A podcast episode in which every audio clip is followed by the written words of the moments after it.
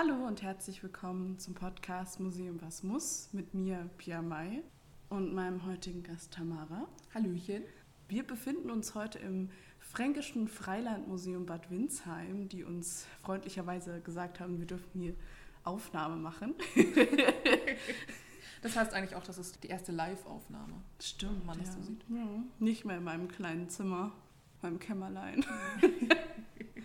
Wir reden heute, wie man möglicherweise mitbekommen hat, über Freilandmuseen. Beziehungsweise, was sind Freilandmuseen? Was machen sie so? Wie arbeiten sie? Und wir machen das auch ein bisschen am Beispiel bei Winsheim fest. Deswegen sind wir auch hier. Genau, und vor allem, weil ihr damals bei Instagram abgestimmt habt, dass ihr lieber was über Freilandmuseen erfahren wollt als über militärhistorische Museen. Nimm das, Nadine. Nimm das. Man sieht, es gibt ein bisschen Rivalität zwischen den Museumsgattungen. Liebevolle Rivalität natürlich. genau. Vielleicht erstmal zur Definition, was sind Freilandmuseen?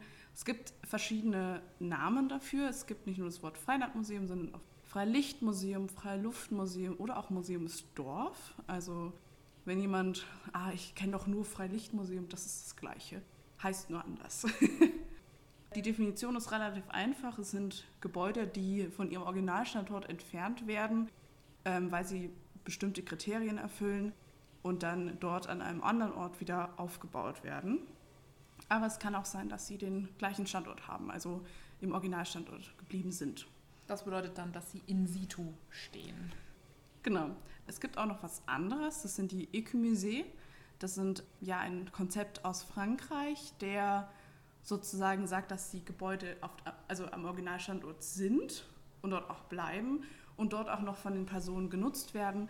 Aber eben man versucht, die Dinge, die sagen, wenn ein Gebäude eine Schmiede war, dann ist dort eben ein Schmied drin und so weiter und so fort, um eben das Leben dort noch so weit wie möglich im Original zu behalten, so weit wie es geht. Authentisch zu halten. Authentisch. Und am halten. Leben zu erhalten. Genau. Und es gibt noch die Soziomuseologie. Ähm, das ist in Europa weniger verbreitet. Das kommt gerade erst wirklich ins Gespräch. Ähm, vor allem gibt es das eben in Südamerika, zum Beispiel die Favela-Museen in Rio de Janeiro. Das sind quasi Freilandmuseen für die Gegenwart. Wenn man heute in Freilandmuseen geht, sieht man eben oft Gebäude aus dem Mittelalter, von vor 200 Jahren, vielleicht auch aus 1950, aber nichts eben aus der Gegenwart. Und in der Soziomuseologie zeigen eben aktuelle BewohnerInnen der Stadt oder eben des Bereichs das aktuelle Leben, den Alltag in diesem Moment. Genau, und die Soziomuseologie ist in dem Fall ein Konzept, das eben in dem Favela komplett umgesetzt wird und auch dort auch fast schon hier seinen Ursprung hat. Äh, wird, wenn so im Musealen, falls jemand überlegt, seinen Master irgendwo zu machen, wird in Portugal gemacht und ist da sehr verbreitet. Also der Professor dort ist da auch sehr dahinter und macht ganz viele Projekte. Interessant, wusste Ja. ich gar nicht. Da auch deswegen gibt's ja, ist Portugal auch eins unserer Erasmus-Möglichkeiten, da sein Auslandssemester zu machen. Für diejenigen von uns, die bei uns im Master studieren. Es gibt die Möglichkeit, in Portugal ein Semester zu studieren. Genau. Ähm, vielleicht wenn wir schon ein paar Beispiele nennen. In Deutschland gibt es relativ viele Freilandmuseen oder Freilichtmuseen. Zum Beispiel den Hessenpark in Hessen, hm, äh, Glendleiten, das ist unten in Bayern. Nö. Dann äh, Allein in Franken gibt es doch vier Stück. Das Kirchenmuseum Mönchsontheim, es gibt Fladungen, es gibt Hohenlohe, es gibt Bad Windsheim, Ja. wo wir uns gerade befinden. Yes, yes. Ist Hohenlohe nicht in, in Schwaben oder Das was? ist das Schwäbisch-Franken. Ah, okay. Also eine Mischung. Okay, dann. Baden, in Baden-Württemberg im Geiste Franken. Weiß nicht, ob ich das für die Hohenloher so richtig gesagt habe, aber. Ist auf jeden Fall in äh, Schwäbisch Hall so geografisch einzuordnen. Also. Und besitzt fränkische Gebäude dementsprechend. Okay, okay. genau, dann gibt es noch äh, Balenberg, das ist in der Schweiz. Äh, Kiekeberg, das ist oben im Norden. Es gibt eigentlich relativ viele, also wir haben auch bestimmt noch nicht genug genannt. Also wir versuchen so ein bisschen ein paar zu finden. Falls ihr noch mehr habt, gerne unten in den Instagram-Post schreiben. Hehe. Genau, wir haben jetzt die Definition durchgemacht. Jetzt gehen wir mal ruhig zur Geschichte. Die Geschichte ist eigentlich, finde ich, viel spannender als äh, die Definition an sich. Das ist ja immer so meistens. Diese Museen sind volkskundliche Museen, also nicht Volkskundemuseen, sondern volkskundliche. Was ist da der Unterschied? Äh, Volkskundemuseen sind wirklich Ausstellungen, die rein dazu da sind, um das Volk darzustellen, während volkskundliche Museen doch eher mehr so einen offeneren Rahmen haben, finde ich. So hätte ich das jetzt äh, definiert. Einen offenen Rahmen im Sinne von, dass sie auch dich selber abbilden oder einen offenen Rahmen, dass man eben auch mehr Teilhabe hat als mehr, mehr Teilhabe. Also es ist, also Volkskunde ist für mich so ein richtiges starres, also böse gesagt sehr starres äh, Ausstellungskonzept, während eben volkskundliche Museen ein bisschen mehr Freiraum haben. Okay. Aber das ist meine persönliche Definition in dem Fall. äh, die sind, sind entstanden aus der Heimatbewegung. Die haben wir schon in der allerersten Folge mal so ein bisschen benannt. Die Heimatbewegung ist eben dieser Fakt, dass man plötzlich sagt, man hat einen Vielvölkerstaat, einen viel, äh, viel kleinen Staaten, wie zum Beispiel eben Deutschland war ja eingeteilt in so ganz viele kleine Völkerchen. Oder vor allem auch die österreich-ungarische Monarchie damals hatte, war eigentlich der Vielvölkerstaat schlechthin, der alle vereinen wollte, in einem gemeinsamen österreichischen Nationalbild. Genau, genau. Und äh, diese sind eben, also das zu zeigen, das ist so die Heimatbewegung. Äh, interessanterweise, äh, das erste Museum, das man so als ja, Freilichtmuseum nennen kann, ist das äh, Skosen oder Skosen in Stockholm gewesen, 1891.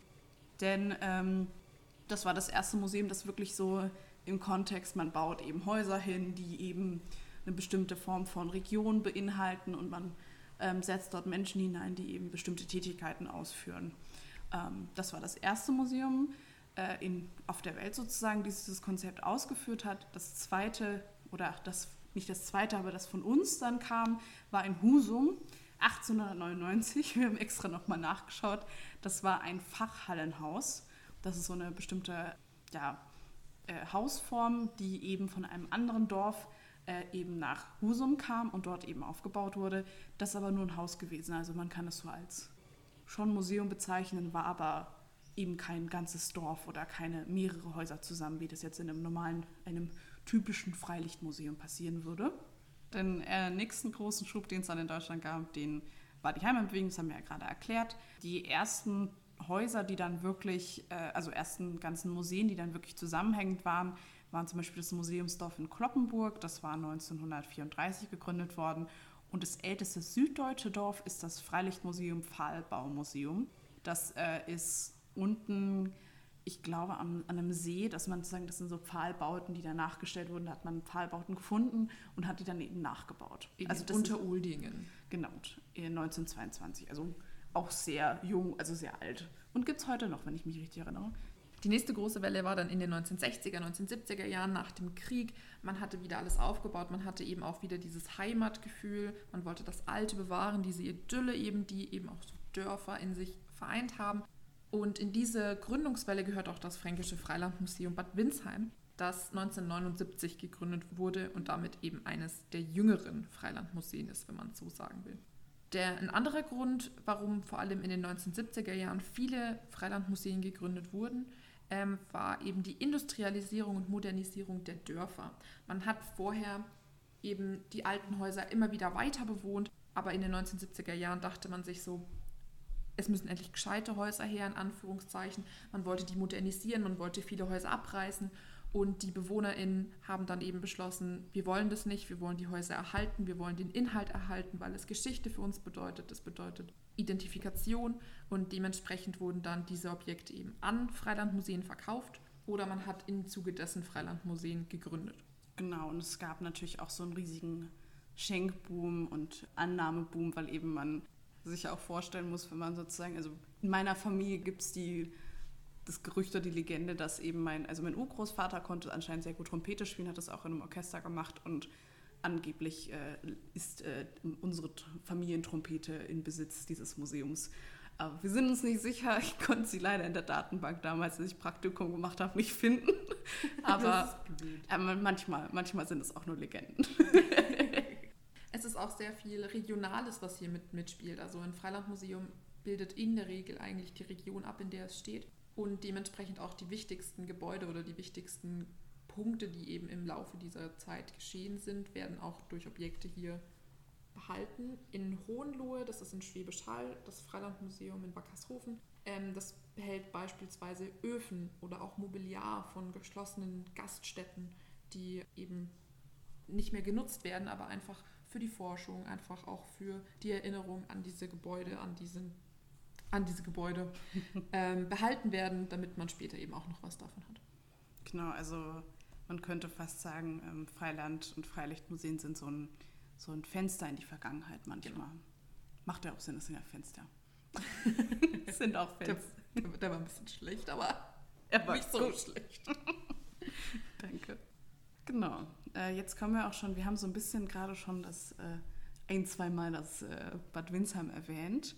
Äh, wir sagen nur noch Bad Windsheim, weil äh, in der Szene sozusagen, sagt man eigentlich meistens nur den, Na also da, wo es steht, was ja auch Sinn macht, weil immer jedes Mal den gesamten Namen zu sagen, dann würde man, glaube ich, nicht mehr zum wichtigen Inhalt kommen.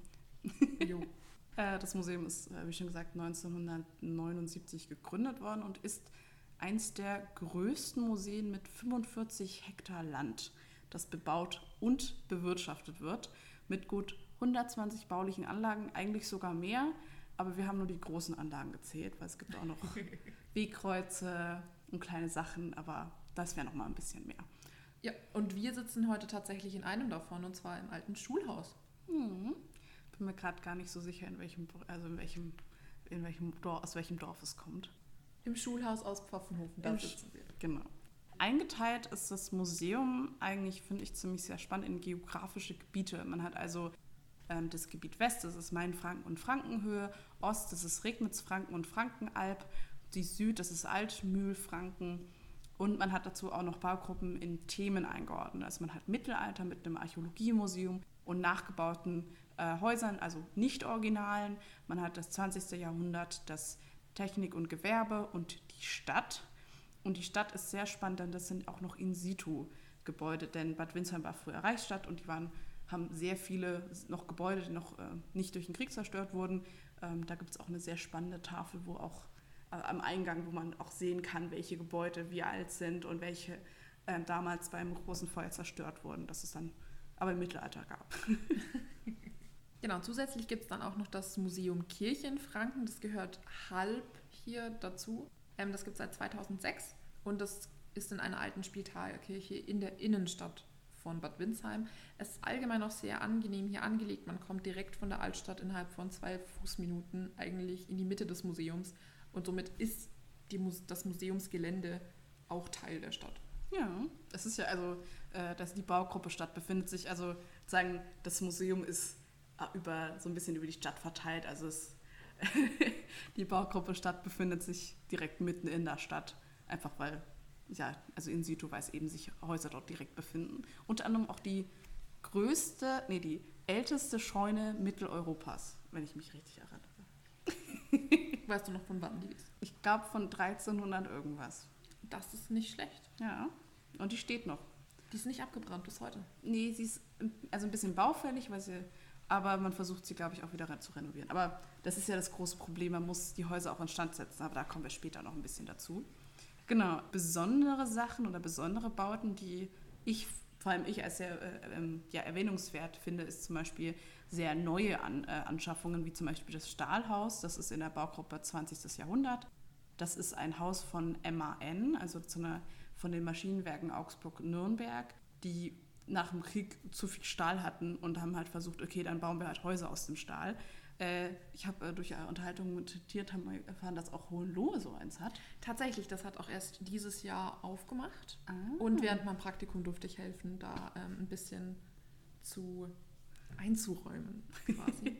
und ähm, Stahlhäuser sind halt innen ganz normale Häuser und nur die Außenwände sind eigentlich aus Stahl. Genau, aber es ist eigentlich sehr spannend, da mal durchzuschauen. Ich finde auch, also in dem Haus da fand ich ganz cool, dass äh, die Familien Filmaufnahmen gemacht haben, die kann man anschauen. Das finde ich, ich finde es immer ziemlich Dann wird es so ein bisschen realer, ja, irgendwie, dass da auch Menschen gewohnt haben. Also das ist auch irgendwie das Schöne an Freilandmuseen. Es werden auch oft eben die Familien, die in den Häusern gelebt haben, porträtiert. Also dass man auch einen Bezug hat, wer hier wirklich durch die Gänge gelaufen ist, wer hier gelebt hat. Und das macht es dann auch wieder ein bisschen realer und nahbarer für den Besuchenden. Genau, also weil normale Museen sind leider die Objekte aus ihrem Kontext entfernt. Das haben wir auch in der Uni ganz viel gelernt, dass eben der Kontext sehr wichtig ist. Wenn ein Objekt in seinem Kontext bleibt, versteht man sehr viel mehr, was das Objekt ja. sozusagen in dem Haus zu tun hatte oder was mit dem Haus, mit dem genau. Objekt gemacht wurde. Dann ganz spannend sind das Behelfsheim.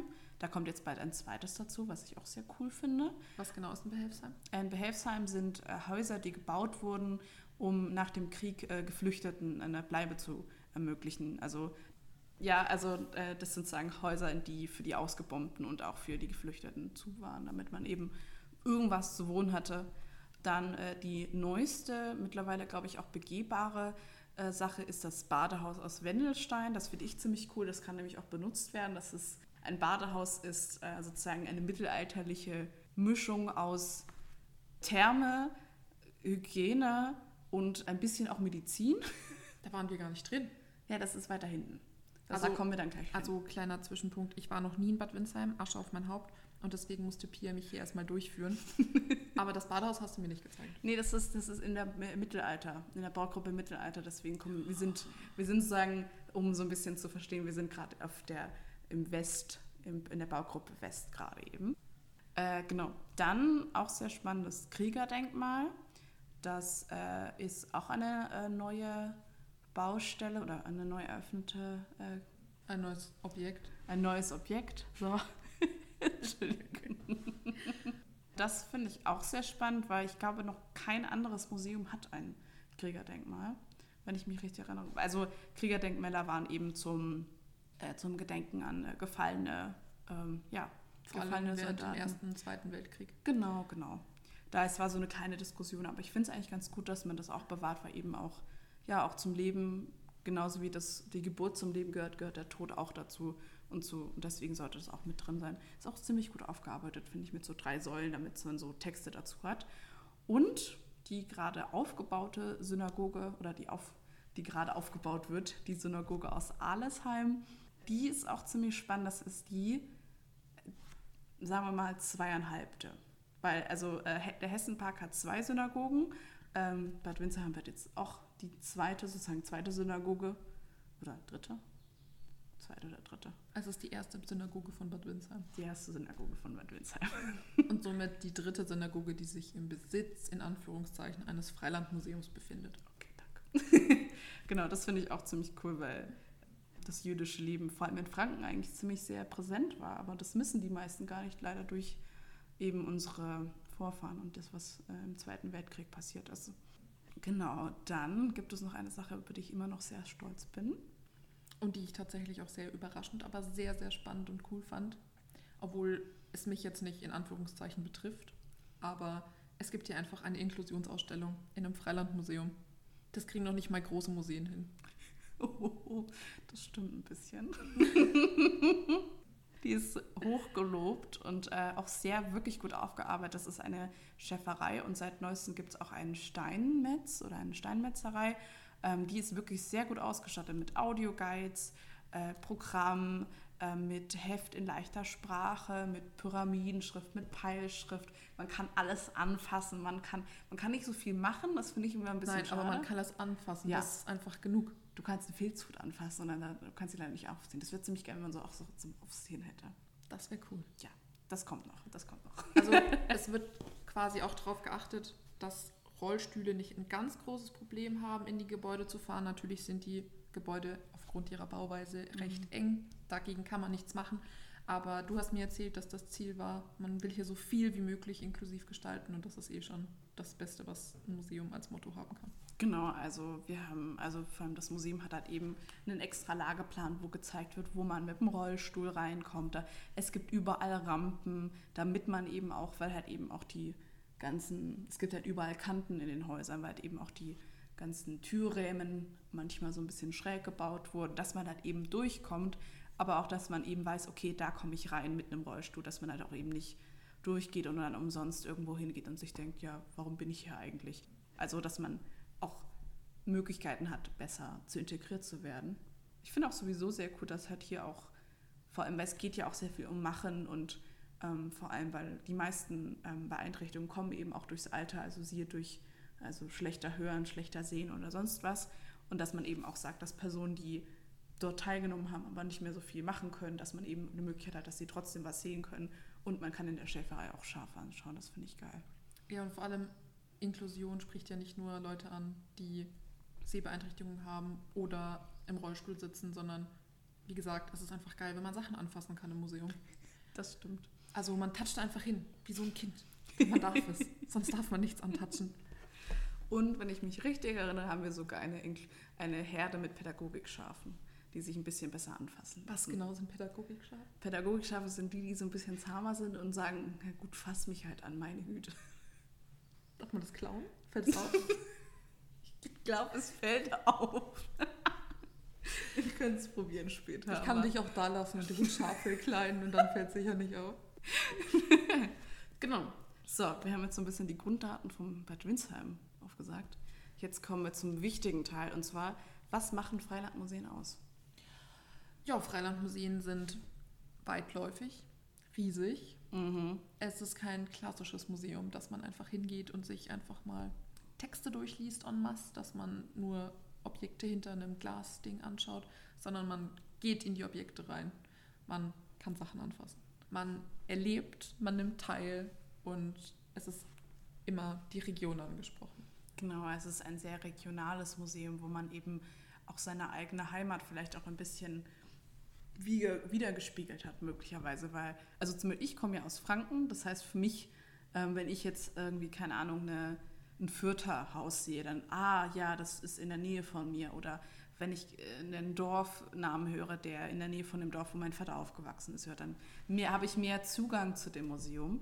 Aber es ist natürlich auch toll, weil man einfach, man kann reingehen. Das ist immer noch das Beste Ja. am Ganzen. Ja. Ähm, genau, es werden alle Sinne angesprochen, dass man halt eben so ein bisschen, ja, man wird, man wird mitgenommen. Man wird sehr viel mehr mitgenommen als nur mit den Augen oder mit den Ohren. Und ähm, ein Hauch Kritik werde ich jetzt schon mal sagen. Es ist eine Idylle. Denn wenn man in ein Museum geht, das aufgebaut wird von Menschen, die Experten für Dinge sind, dann wird normalerweise eher eine Idylle als die Realität abgebildet.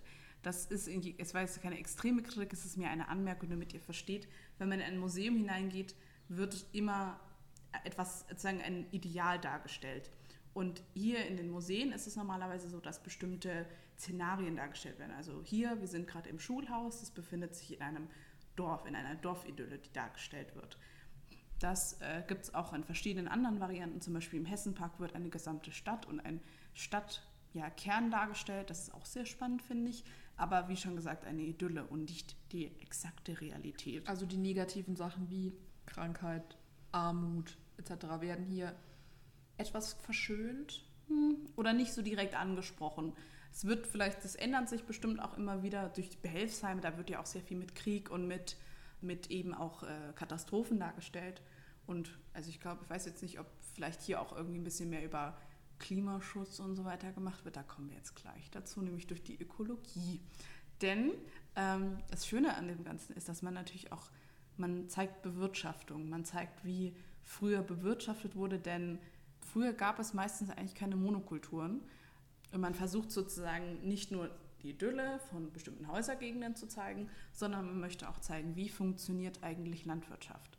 Und wie hat Landwirtschaft probiert, wie hat Technik funktioniert, wie hat man Ziegel gebaut, wie hat man äh, mit Tieren, wie ist man mit Tieren umgegangen. Ob das jetzt so gut ist, ist auch mal eine Frage. Das, aber man hat bestimmt auch andere Dinge, die, wo man halt eben sagt, okay, wie, wie wurden Tiere genutzt, wie wurde, wurde ähm, geschlachtet, weil gibt es auch eine Schlachterei. Da wird auch gezeigt, wie Ach, man. interessant. Ja, Darf man das tatsächlich? ich weiß nicht, ob man da schlachtet. Ich glaube eher nicht. Aber man zeigt so, okay. wenigstens, wie es funktioniert. Oder man zeigt eben, dass man auch wirklich aus allem was gemacht hat. Dass halt auch Mhm. natürlich Tiere töten ist eine Fra- Frage, die man sich selbst beantworten muss, moralisch. Aber dass man eben zeigt, früher wurde, wenn geschlachtet wurde, absolut alles verwendet. Und nicht nur das, Ja. was man gerne Ja. am liebsten isst, sozusagen. Genau, dann die Pflanzenwelt, dass man anfängt, alte äh, Äpfelsorten zu, zu sammeln, dass man die auch pflanzt, dass man sie auch weiterträgt, dass man versteht, dass Altes auch gut ist, dass manche Dinge auch bewahrt werden müssen, um eben ja, dem, der Natur seinen Frieden zu lassen manchmal. Genau, also man wird hier schon ein bisschen mehr eins mit der Natur. Allein wenn man jetzt hier in Bad Windsheim reinkommt, das riecht einfach, also wir haben aktuell September und dementsprechend sind die Äpfel reif. Viele sind runtergefallen, viele sind schon am Verwelken, am Verge- Vergehen, vergehren, vergehren. Und es riecht einfach nach Natur, es riecht nach frischen Äpfeln, das, was man nicht kriegt, wenn man in den Supermarkt geht. Und das ist halt auch wieder so ein Aspekt, der das Freilandmuseum so ein bisschen idyllisch macht, einfach diese Nähe zur Natur und natürlichen Produkten. Ja, ich glaube, das ist, weil ein Städter, glaube ich, nicht so häufig mit einem Kuhfladen konfrontiert wird. Nope. Ist es ist ein Freilandmuseum, wenn man da halt hinfährt, doch ein bisschen mehr so eine Form von vorsichtigem Antasten der Landwirtschaft entgegen. Vielleicht hat man dann auch ein bisschen mehr Respekt davor und versteht ein bisschen mehr, wie viel Arbeit das auch ist. Aber wenn du schon von Streuobst isst, es gibt sehr viele Produkte, die man auch kaufen kann. Das heißt, man versucht nicht nur zu zeigen, wie Dinge produziert werden, sondern man kann diese Dinge auch kaufen und dann, man hat ein Mitbringsel, weil ich liebe, wenn man Dinge im Museum mitnehmen kann, ist das sowieso immer noch das Beste. ja, das Beste war tatsächlich bei uns. Ähm, ich habe ja, wie schon vielleicht erwähnt, in Hohenlohe in Schwäbisch Hall ein Praktikum gemacht leider eine ganz blöde Sache. Das war genau da, wo Corona ausgebrochen ist. Und es waren nur zwei Wochen, aber es waren schöne zwei Wochen. und wir durften tatsächlich Schnaps abfüllen als Praktikanten. Also wir durften natürlich auch ein bisschen was probieren. Das war eine lustige Sitzung. Aber wir haben den museumseigenen Schnaps abgefüllt. Die haben die Früchte selbst gepflanzt, geerntet. Die haben das alles selbst destilliert, selbst stehen gehabt, selbst abgefüllt. Ist einfach geil. Ich weiß auch, dass hier in manchen Häusern manchmal geräuchert wird und dass sozusagen oben über, den, über, der, also über dem Kamin und so siehst du dann so die Schinken, die geräuchert werden gerade eben. Das, also das ist sehr spannend, weil man entdeckt manchmal auch Dinge. Das ist das, also das ist das Spannende am Museum, finde ich immer. Das stimmt. Also das Museum hier hat sogar eine, einen eigenen Imker oder einen, einen Imker, der sich um äh, Bienenstöcke kümmert. Zwei sogar mittlerweile, wie ich gerade reinbekommen habe. Wir haben ein. wir haben einen Bäcker, der sozusagen aus dem Ort kommt und sich dran. Die, wir haben, es gibt hier mehrere Backöfen und die werden dann auch benutzt. Es gibt auch. Das Beste ist eigentlich, wenn man bei, bei irgendwelchen Feiern oder bei irgendwelchen Festen oder Tagen hingeht, dann kriegt man entweder beste Sache Zwiebelkuchen, irgendwelchen selbstgemachten Obstkuchen oder Brot das sind die, die, Dinge, die ich persönlich im Freien Museum am liebsten esse, sind meiner Meinung nach Zwiebelkuchen. Zwiebelkuchen ist das Beste auf Erden. Also ich liebe es. Und äh, Bad Windsheim hat auch eine Brauerei und das ist eine der ältesten Europas. Es gibt eine, die wird also industriell eher betrieben und eine, die eben noch per Handarbeit betrieben wird. Auch sehr cool, kann man auch kaufen. Das Bier müssen wir noch probieren. Stimmt, das ist Also erst wenn das Bier gut ist, dann werde ich das mit der Brauerei aufnehmen. Sollen wir dann Fotos machen und die dann auf Instagram stellen mit so, Bier ist okay, Bier kann man kaufen. Genau, ich kann auch den Honig sehr empfehlen. Der Honig ist unglaublich gut. Nicht schlecht. Ich, liebe den Honig, genau. Und ich glaube, wir haben auch eine Brennerei, wenn ich mich richtig erinnere. Also mit, ich glaube, wir haben, ich habe damals im Praktikum Werbefotos gemacht. Das war sehr lustig. Für, für einen Schnaps? Ja, ja für Schnaps und Bier, während ich äh, selbstgemachte Butter in der Hand hatte in so einem Kessel. Das war voll toll.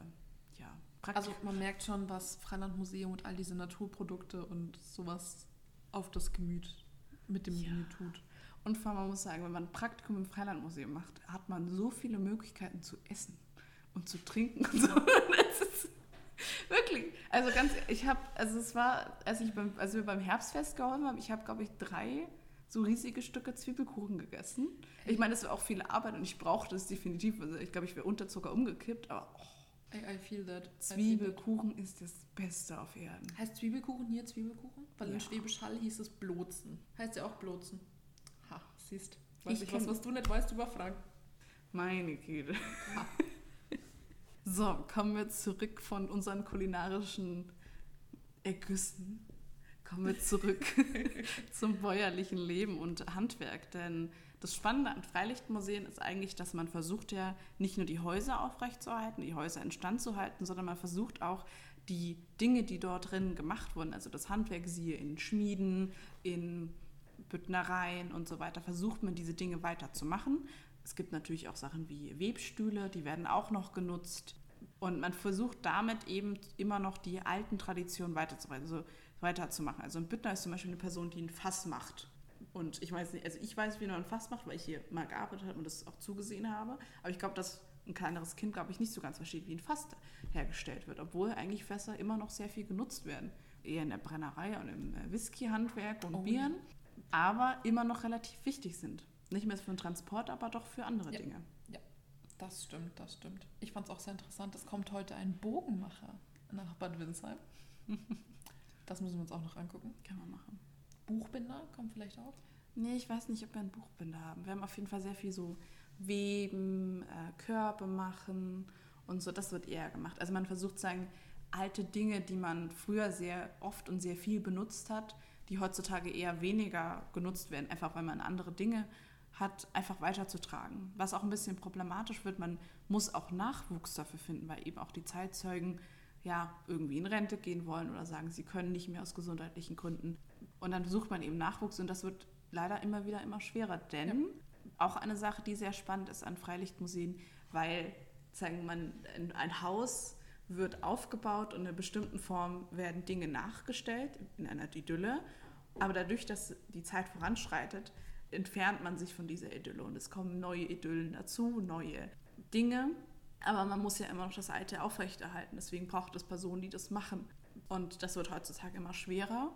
Deswegen bräuchte es eigentlich Förderprogramme, finde ich. Bestimmt gibt es die auch, aber die werden immer weniger. Ich denke nicht, dass es Förderprogramme mhm. in großen Rahmen dafür gibt, ja. weil das Interesse der GeldgeberInnen jetzt vielleicht nicht so sehr auf dem Büttner liegt. Auf dem Büttner liegt. Ja. Obwohl Fässer ziemlich cool sind, selber zu das machen. Stimmt. Also, also Schmied, obwohl Schmied gibt es eigentlich relativ viele noch.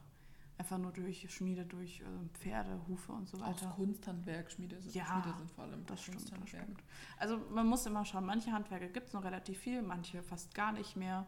Deswegen macht das als Hobby, vielleicht kann, kann man dann als Schausteller arbeiten. Denn es gibt auch oftmals Schausteller, die hier arbeiten. Oder halt, es ist kein Arbeiten, es ist vielmehr ein, ein paar Tage lang darf man in den Häusern leben, die man selber gerne nachstellen möchte. Denn zum Beispiel, es gibt in Bad Windsheim gibt es die Mittelaltertage. Da habe ich mal, währenddessen hatte ich Praktikum, das war echt ziemlich gut. Da waren dann eben Personen, die eben selbst Rekonstruktionen machen, dass sie die Kleidung selber machen und alles Mögliche eben auch so original wie möglich und so sehr am Original dran wie möglich durch eigene Recherche und so weiter. Die haben auch selber gekocht mit alten Rezepten und alles. Mhm. Die haben so Senfeier gemacht, die waren sehr lecker. Und die dürfen dann eben auch in den Häusern wohnen für eine Zeit lang. Äh, dieses Jahr geht es leider nicht, denn wir haben leider einen relativ großen Wasserschaden hier gehabt. Aber man kann es immer noch in der Stadt beobachten und sehen, falls jemand Interesse hat. Ist eigentlich ziemlich spannend, kann ich sehr empfehlen. Das gibt es auch in anderen Freilandmuseen. Also in Hohenlohe war das auch ähm, ein großer Teil, ähm, der auch sehr populär gemacht wurde, dass man dann durch verschiedene Jahrhunderte auch gegangen ist. In einem Jahr war es eben das 18. Jahrhundert, im nächsten Jahr war es die 50er. Also das, je nach Programm kann das auch sehr spannend sein. Hm, und du hattest erzählt, dass man auch da dass eine Zeit lang drin wohnt in den Häusern. Genau, also natürlich nicht selber als Besucherin, sondern die Schausteller mussten sich dann anmelden oder wurden dann eben ausgesucht vom Museum und die haben dann wirklich dort in den Wohnungen gewohnt. Man konnte sich die Räume dann auch währenddessen dem Museumsgang natürlich auch anschauen, hat dann auch sich mit denen unterhalten und die waren dann in ihrer Rolle in der Zeit eben und haben dementsprechend gehandelt. Also das ist in dem Fall das Konzept Living History. Das ist manchmal ein bisschen diskutiert, weil das natürlich wieder, wie schon gesagt, keine exakte Nachbildung der Geschichte ist, aber es ist natürlich spannend, weil man dann ein bisschen mehr mit der Vergangenheit verbunden wird und auch vielleicht auch Kinder ein bisschen mehr verstehen, wenn eben die Schausteller gut äh, recherchiert haben und auch gut das Handwerk verstehen, dass dann vielleicht auch Menschen, die eben überhaupt keine Verbindung zu dieser Thematik haben, ein bisschen mehr hineingesogen werden ja. in, die, in die Geschichte ja. sozusagen. Da ist natürlich jetzt auch die Frage, wer kommt eigentlich ins Freilandmuseum? Stimmt. Wenn man da jetzt so persönlich dran geht, ich war mit meinen Eltern da, ich war mit meinen Großeltern da, ich war da, bis ich 14 war und danach vielleicht nicht mehr von selber. Also Freilandmuseen sind eher was, die von Familien besucht werden, das aber halt generationenübergreifend. Deswegen sind auch die Inklusionsprojekte, die wir vorher angesprochen haben, vor allem für sehbeeinträchtigte Menschen, auch für Omas und Opas ganz hilfreich. Mhm. Und das ist halt häufig auch so, dass eben, ja, wenn man zum Beispiel eine, ein Haus, also wenn hier ein Museum, ein Haus aus irgendeiner Stadt oder irgendeinem Dorf genommen wurde, dann kommen natürlich auch die Dorfbewohner gerne mal hierher und möchten zeigen, ja, hier hat mein Urgroßvater gewohnt oder irgendwas, um eben ja auch wieder eine Verbindung zu seiner eigenen Vergangenheit zu schaffen. Äh, mhm. Ich war persönlich noch, bis ich 18, 19 war hier, aber unter anderem, weil hier gibt es eine Museumsnacht, die ziemlich cool ist. Dann kann man bis so na, abends noch rumlaufen und dann haben wir hier, glaube ich, in einem Hotel übernachtet. Das war sehr cool. Einfach um so ein bisschen, das ist halt echt geil, wenn man so ein bisschen dunkel alles ist und dann läuft man so durch die Häuser. Es gab äh, Feuer, also Teufelsspatzen gab es und so Zeug. Das sind so alte Gebäcke, die auch noch hier gemacht werden. Also auch hier, dass man versucht, alte, gerade Traditionen auch aufrechtzuerhalten. Was sind Teufelsspatzen? Das sind So so. Quarkbällchen. Ja, sowas in die Richtung. Sehen die so spitz aus an den Enden? Ja, genau. Die heißen bei uns Nonnenpfürzer. Die Nonnenpfürzer. Man sieht, es gibt Dinge, die ähnlich sind, aber unterschiedlich genannt werden. Ich bin auch, hier sind Feuerspatz, Feuer, Feuerspatzen oder Teufelsspatzen waren das. Werden die in Fett ausgebacken? Ja, in Fett ausge. Das war so eine Rie es war auch, es war so toll, weil es alle waren so angestanden, es war noch vor Corona. Und dann saßen wir so alle da und dann war so ein riesiger Bottich Fett und daneben war so ein winzig kleiner Bottich mit Malz, Kaffee. und dann saß man so da und hat dann getrunken und hat äh, gegessen. Es gab auch so Apfelringe mit Salbei, die waren gut. Apfelringe mit Salbei kann ich nur empfehlen. Mit Salbei. Mhm. Das ist eine weirde Kombi. Wie so Apfel und dann so in, in, in so Teig und dann in, in dem Teig ist Salbei drin. Das ist unglaublich lecker. genau. Und so kommen wir auch zu Vermittlungsprogrammen. Also haben wir schon angesprochen, Inklusion, aber auch Partizipation und Erlebnis, dass man mitmachen kann, dass man Erinnerungen damit auch schafft. Wir haben ja immer wieder auch, also wir haben in verschiedenen Folgen schon drüber geredet, aber Partizipation bedeutet, dass man Dinge macht, sieht, riecht, schmeckt auch manchmal Also mit allen Sinnen. mit allen Sinnen arbeitet und am Ende dadurch, dass unser Gehirn natürlich, also jeder hat seinen eigenen Lernstil, aber wenn alle Sinne angesprochen werden, ist die Chance sehr groß, dass Dinge hängen bleiben. Genau. Ein Beispiel dafür ist eine Spinnerei. Also wenn eine Spinnerin zum Beispiel vor dem Haus steht und gerade eben so eine Live-Show gibt vom Handwerk, dann wurden wir als Kinder auch oft auch auf den Stuhl gesetzt daneben und dann wurde uns aktiv gezeigt, wie man gesponnen hat. Und zum einen fördert das den eben schon angesprochenen nötigen Nachwuchs, weil man, wenn man es super geil findet, das dann eben weitermacht. Aber es fördert eben auch das, die Vermittlung selber, weil das Kind es aktiv erlebt und es dann auch spannend findet und das nächste Mal wiederkommen will. Hm. Ich finde es, also äh, hier gibt es, glaube ich, so einen, äh, so einen riesigen äh, Spinnerstuhl äh, in der Stube drin. Und da ist auch so ein Loch, da, Loch an der, in der Decke, damit man sozusagen die, die Schnüre ähm, abmessen kann. Das ist auch sehr spannend. Dann versteht man auch ein bisschen, wie so das Handwerk funktioniert. Mm, Mein, ich überlege gerade, man kann auch, was ich ziemlich cool fand, war äh, Heu dreschen. Dass man halt eben also Heu so lange schlagen, bis dann die Körner rausfallen. Das fand ich ziemlich cool. Jetzt wird mir gerade erst klar, warum man zu verprügeln auch verdreschen sagt. Nee, das ist ja das Spannende dran. Man, also so unsere Sprache ist ja im Fluss und wenn man, also sehr viele Dinge werden ja miteinander verbunden. Es gibt auch bestimmt, also fällt auch gerade leider nichts ein, aber es gibt sehr viel in die Richtung, dass so Sachen, die irgendwie so auseinander miteinander funktionieren. Und damit hat man eben auch, also man, wir haben schon Auseinandersetzung mit Tätigkeiten, aber man hat auch eine Auseinandersetzung mit dem Objekt und den Objekten, weil man eben Dinge benutzt. Siehe, man benutzt den alten Holzofen, man erklärt, wie das funktioniert, weil eben halt, also diese alten gusseisernen Holzöfen, die man verwendet hat, um zu kochen, damit zu kochen, ist nicht wie ein Elektroherd. Das ist unglaublich anstrengend. Du, du weißt nicht, wie heiß das Ding ist. Du kannst ungefähr abschätzen, wie heiß es ist. Du musst äh, immer wieder nach, nacharbeiten. Ähm, mein Lieblingsthema sind äh, Wasserschiffe. Ähm, da, das waren so längliche Kästen, die an, die sind an die, die sind oben drauf auf diesen gusseisernen Dingern. Die gibt es manchmal in Schalenform, manche, manchmal in, in so rechteckiger Form mit Deckel und da ist Wasser drin, damit es warm gehalten wird, also dass du konstant warmes Wasser hast. Und das ist dann die, der Vorläufer vom Wasserkessel und von später auch dem Wasserkocher gewesen. Und also ich habe darüber mal im Inventarisierung, ich musste so einen Wasserkessel inventarisieren, deswegen kenne ich das. Und die sind überall. Und wenn man dann erklären kann daran, dass es etwas, das war der Vorläufer vom Wasserkocher sozusagen, dann versteht man ja auch ein bisschen mehr, ah, okay, so konnte das funktionieren, so hat das früher funktioniert, so funktioniert es heutzutage. Und man hat eine sehr große Auseinandersetzung mit seiner eigenen Lebensrealität, auch weil man eben dazu ja auch fast schon gezwungen wird zu sagen, das ist das, was benutze ich eigentlich. Ja. Und man sieht dann, dass es oft auch viel einfachere Wege gibt Mhm. oder ursprünglichere Wege, die einfach durch die Technik jetzt anders funktionieren, aber dann merkt man, ja gut, so funktioniert halt auch und das ist viel einfacher und vielleicht auch nachhaltiger im Mhm. Hinblick auf die Klimakrise. Ja, das ist eigentlich, ja, stimmt, stimmt. Ja. Ja. Aber wenn wir schon von Objekten reden, sollten wir jetzt den Bogen schlagen zu unserem Titel.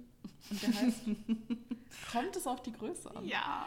Und zwar in unserem Zusammenhang natürlich kommt es auf die Größe des Objektes an, um ein Objekt zu sein. Wo hört die Grenze auf? Wo Genau. fängt es an?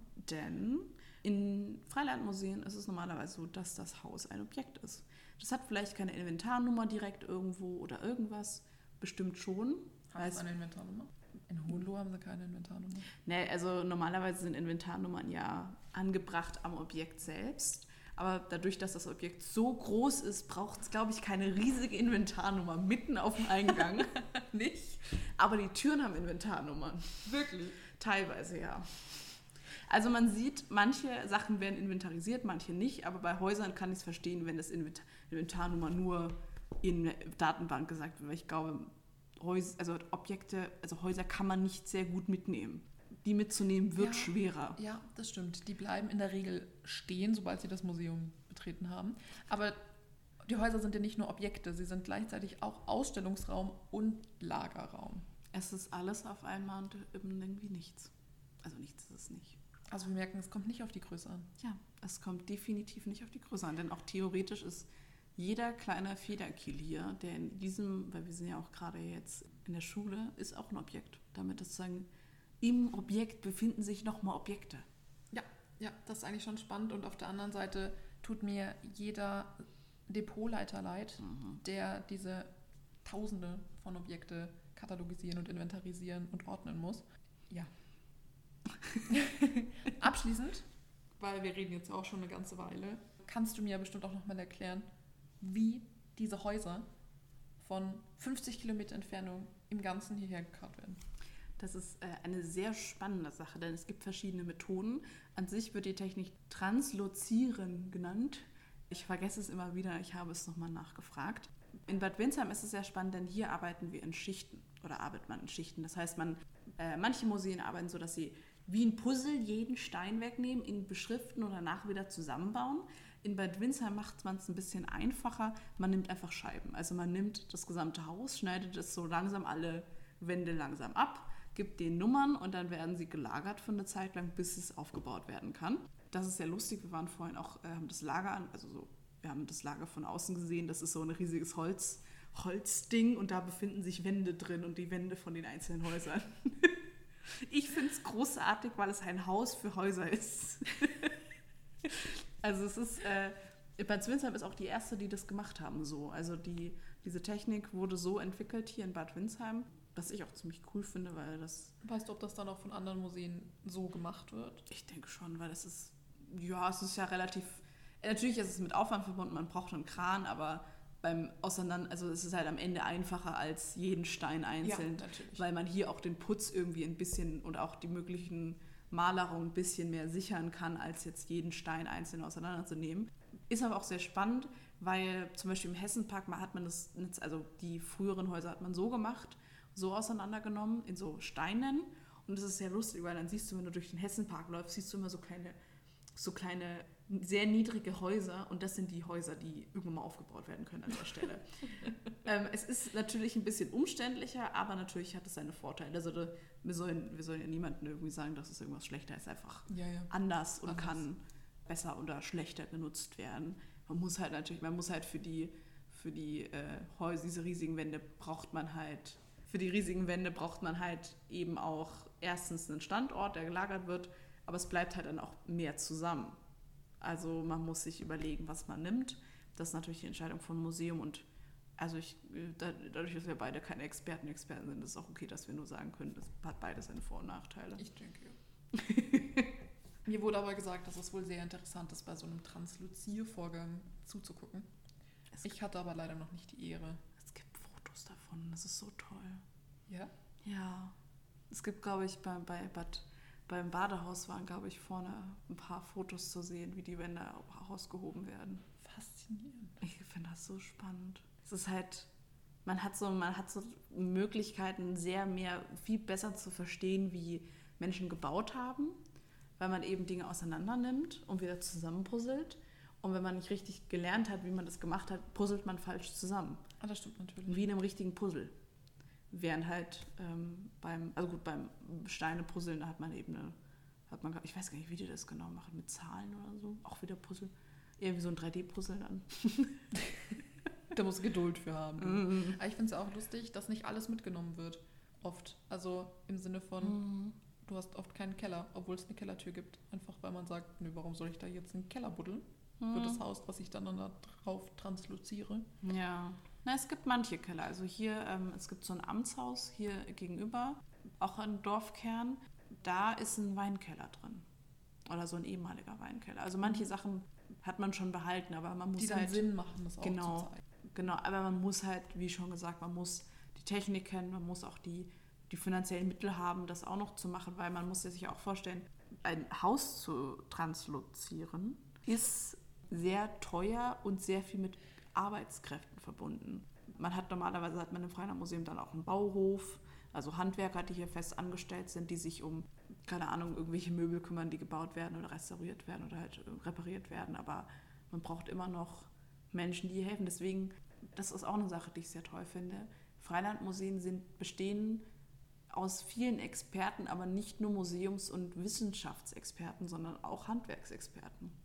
Aber das hat doch eigentlich jedes Museum. Ja, aber nicht so extrem wie hier. Nicht in dieser, dieser Menge. Nicht ja. in dieser Menge. Also ich glaube, der Bauhof hier ist richtig groß eigentlich. Also mit mehreren Werkstätten, also alles drin. Und ich war da auch schon mal drin. Hat nicht das ähm, Museum in Halle für Landes- und Frühgeschichte nicht eine eigene Werkstatt nur für die Himmelsscheibe von Nebra? Das ging nach denen. Aber nur man, für die Himmelsscheibe von Nebra. ja, und das Germanische hat welche nur für die für die ganzen Kleidungsstücke, die restauriert werden. Aber es ist kein, es ist ja wieder irgendwie eine Form von Wiss, also halt wieder Restaurierung, ist ja wieder nur erhalten, während hier auch Bauen ist. Ja, okay, da hast du recht. Hier werden Dinge gebaut, hier werden Dinge ja auch irgendwie instand gehalten. Es ist ein, ich bin manchmal ein bisschen zwiegespalten bei den Dingen, weil ich mir auch so denke, okay, hm, sie, sie rücken ferner von uns ab und manchmal fehlt so ein bisschen der Bezug zu heute. Aber mittlerweile wird es besser. Man hatte so eine Phase, wo das, wo glaube ich auch die Museen nicht so den richtig, die mussten sich selbst finden. Die hatten so eine Teenager-Phase, wo sie nicht so ganz wussten, was sie jetzt machen sollen. Und jetzt geht es langsam so in die Richtung, dass sie wissen, ah, wir haben auch einen, das ist ja in jedem Museum so, dass man, einen- man hat einen, ja, einen, eine Möglichkeit, die Zukunft zu sehen und mit der Zukunft zu arbeiten. Also siehe diese Nachhaltigkeit und dieses, diese ökologische Vielfalt. Wir halten also fest, Wir halten fest, Freilandmuseen sind eine Form von einem Blick in die, in die Vergangenheit, aber auch ein Blick in die Zukunft. Nicht nur diesem typischen, man hat ein, ein Thema, das man sich widmet, sondern man hat ganz vielen Themen, die man sich widmet, die erlebbar sind, die gemeinsam machbar sind, wo man Dinge tun kann, wo man Dinge miteinander machen kann, Spaß haben kann. Es ist sehr viel mehr spaßbezogen, glaube ich auch das stimmt. dass man einfach nur sehen kann, was man Dinge so, also was man so früher gemacht hat, was meine Oma so früher gemacht hat und so weiter. Mehr Bezug, auch persönlichen Bezug, Mhm. den man eben durch das Erlebnis hat. Und wir haben natürlich gelernt, es kommt nicht auf die Größe an. Also dann, danke fürs Zuhören. Danke, Tamara, dass du da warst. Danke, dass ich wieder da sein durfte. Na, immer wieder gerne. Wir danken auch dem äh, Fränkischen Freilandmuseum Bad Windsheim dafür, dass wir hier dabei sein durften. Oder hier überhaupt sitzen durften. Das war, ich hoffe, man kann es ein bisschen was hören von außen. Es hat leider sehr viel geregnet, aber man hat, glaube ich, ein bisschen Bau, Bauen vom, von der Synagoge gehört, möglicherweise. Oder ein bisschen Knirschen der Böden und der Treppen draußen. Man sieht, wir haben eine sehr große Leidenschaft für knarzende Ja. Dinge. Dann, ähm, genau, vielen Dank fürs Zuhören. Folgt uns gerne auf Instagram at museum.was.muss. Und ja, bis zum nächsten Mal. Tschüss.